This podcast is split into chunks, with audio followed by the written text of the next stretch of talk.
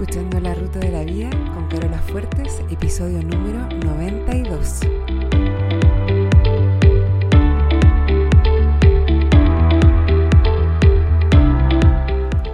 Porque lo importante no es el destino, lo importante es el camino. No se trata de lo que logramos, sino de en quienes nos convertimos en el proceso, porque solos podemos llegar rápido, pero juntos llegamos más lejos. Te invito a compartir el camino. Bienvenido a la ruta de la vida. Hola a todos, ¿cómo están hoy? Es una linda mañana de lunes y yo estoy súper bien. Antes de empezar con el tema de hoy, quiero pedirles que se suscriban al podcast. Si es que aún no lo han hecho, por favor háganlo ahora y que me regalen un review. Y ya que estamos en eso, también una evaluación, idealmente con cinco estrellas, porque eso me ayuda a aparecer más arriba en los rankings de iTunes y por lo tanto puedo llegar a más gente.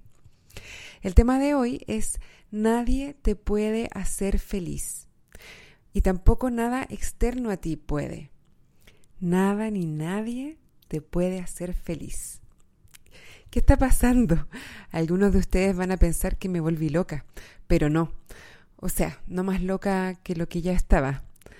Lo de esta semana es como una continuación de la semana pasada, en donde hablábamos de que nadie puede herir tus sentimientos. Si no has escuchado ese episodio, te recomiendo que lo hagas. También te recomiendo escuchar el episodio 90, donde revisamos el modelo. El modelo es el que yo ocupo para hacer coaching. Eh, es importante porque hoy vamos a profundizar un poco en el proceso del modelo. Bueno, al igual que cuando decíamos en el episodio anterior que nadie puede herir tus sentimientos, en este vamos a explorar la idea de que nadie puede hacer lo contrario tampoco. Nadie te hace feliz con sus actos o con sus palabras y nadie debería hacerlo. Tampoco deberías esperar que así fuera. Wow, wow. Un momento, puedes estar pensando, pero cuando yo me casé y dije mis votos, yo prometí que iba a hacer lo que fuera posible, todo lo que estuviese en mis manos para hacer feliz a mi marido o a mi esposa. A mí me parece bien tener la intención de ser bueno con tus seres queridos, de querer lo mejor para ellos, pero es importante recordar que como seres humanos adultos y libres, nuestros sentimientos se derivan de nuestros propios pensamientos. Y nuestros pensamientos son absolutamente elegidos por cada uno de nosotros, consciente o inconscientemente.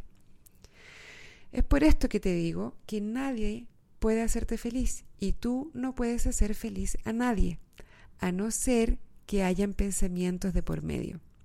Esto sería como querer controlar a otra persona. Hay personas que se rehusan a ser felices y está bien, estar en todo su derecho. Consciente o inconscientemente es su decisión. Seguro todos conocemos a alguna pareja en la que uno de los dos dice yo hago todo lo posible para que mi pareja esté feliz, pero no hay caso, nada es suficiente. O todo lo que hago le molesta, la razón de esto es que una persona no puede hacer feliz a otra, al igual como no puede herirla. Lo que hace o no feliz a alguien son sus propios pensamientos. Si mi pareja se desvive por hacerme feliz, y yo sigo pensando que lo que hace no es lo suficiente o no es lo que me gusta o no lo hace de la manera que a mí me gusta, en otras palabras, si elijo enfocarme principalmente en lo que falta, en lo que no hace, en lo que hace, entre comillas, mal, los sentimientos que voy a estar creando para mí con esos pensamientos van a ser negativos. Yo puedo erróneamente culpar a esa otra persona e intentar responsabilizarla de mi infelicidad Puedo entregarle todo el poder a otro o a las circunstancias o al gobierno o al clima y de esa manera me transformo en la víctima. Si las circunstancias fueran diferentes o si los otros actuaran como yo quiero o como yo necesito o si fueran como yo quiero o como yo necesito, ahí yo podría ser feliz. Ahora, si yo eligiera enfocarme en lo que valoro, en lo que me gusta, si eligiera deliberadamente pensar cosas positivas, tanto de las personas a mi alrededor como de las circunstancias, los sentimientos que crearía para mí misma serían muy diferentes y muy positivos. Para algunos esto puede sonar ingenuo o iluso, pero quieraslo o no, siempre estás eligiendo un pensamiento, aunque lo hagas inconscientemente. Lo terrible es cuando por defecto estamos acostumbrados a elegir un pensamiento negativo. Y es peor aún cuando no asumimos o no nos damos cuenta de que es solo nuestro pensamiento y no es necesariamente la realidad. Yo misma lucho contra esto constantemente. Mi marido me ayuda un montón a darme cuenta. Mi mente siempre se va al peor escenario y él siempre me recuerda que puedo partir al revés y dar siempre el beneficio de la duda a otras personas o a las situaciones. Por ejemplo, si él se demora en llegar a la casa, yo lo estoy esperando a una hora determinada y él no llega, yo de inmediato pienso que le pasó algo, un accidente o algo así. O, en otros casos, puedo pensar que a lo mejor a él no le importa llegar a la hora para comer con nosotros.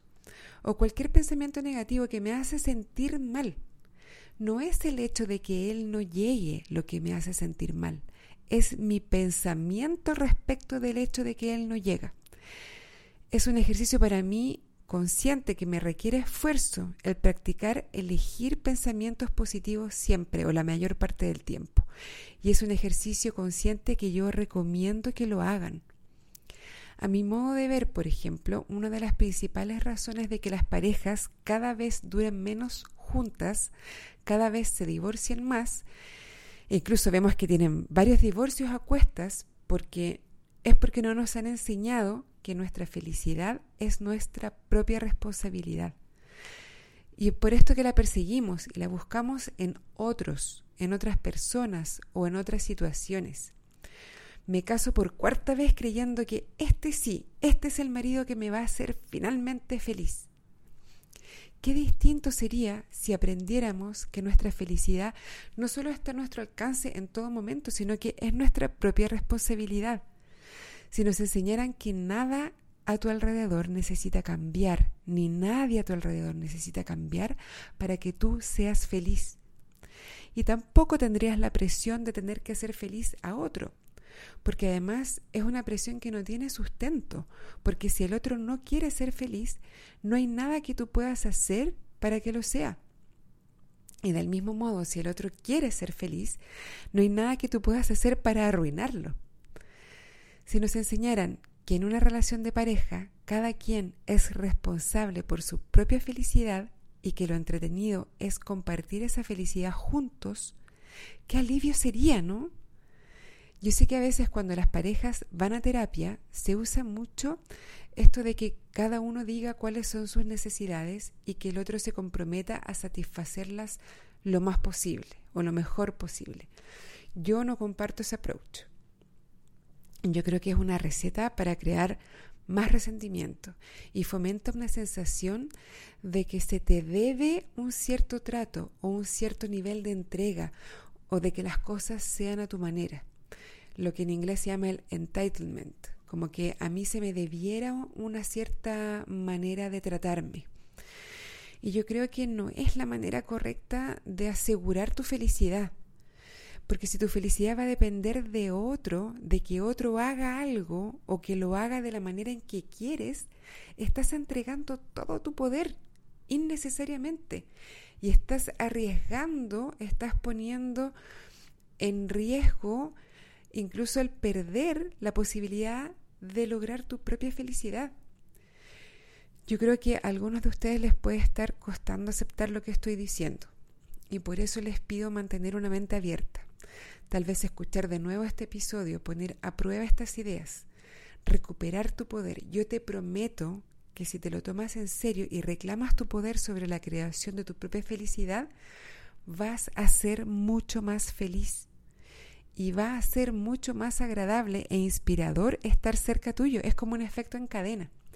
En definitiva, me gustaría dejarte con la siguiente pregunta.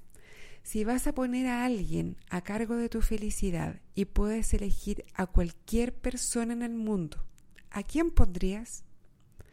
¿No serías tú acaso la mejor opción? Si te está costando entender este concepto y darte cuenta cómo tú mismo y solo tú puedes crear tu propia felicidad, si te sorprendes esperando que otros te hagan feliz o si tienes la expectativa de que debería ser así, si aún te encuentras tratando de hacer feliz a otra persona y tal vez no lo logras y te frustras por eso, hablemos. Es muy posible que pueda ayudarte en una manera más personalizada. Escríbeme a carola arroba la ruta de la y agendemos una conversación exploratoria. Por favor, escríbeme también si tienes cualquier sugerencia, comentario, felicitaciones, reclamos, saludos, lo que quieras. En www.larutadelavida.com está la transcripción de este episodio y de los demás también. Y también me puedes dejar comentarios ahí. Ahora me despido. Hasta el próximo episodio. Hasta la próxima semana. Como siempre te deseo una excelente semana y un buen viaje.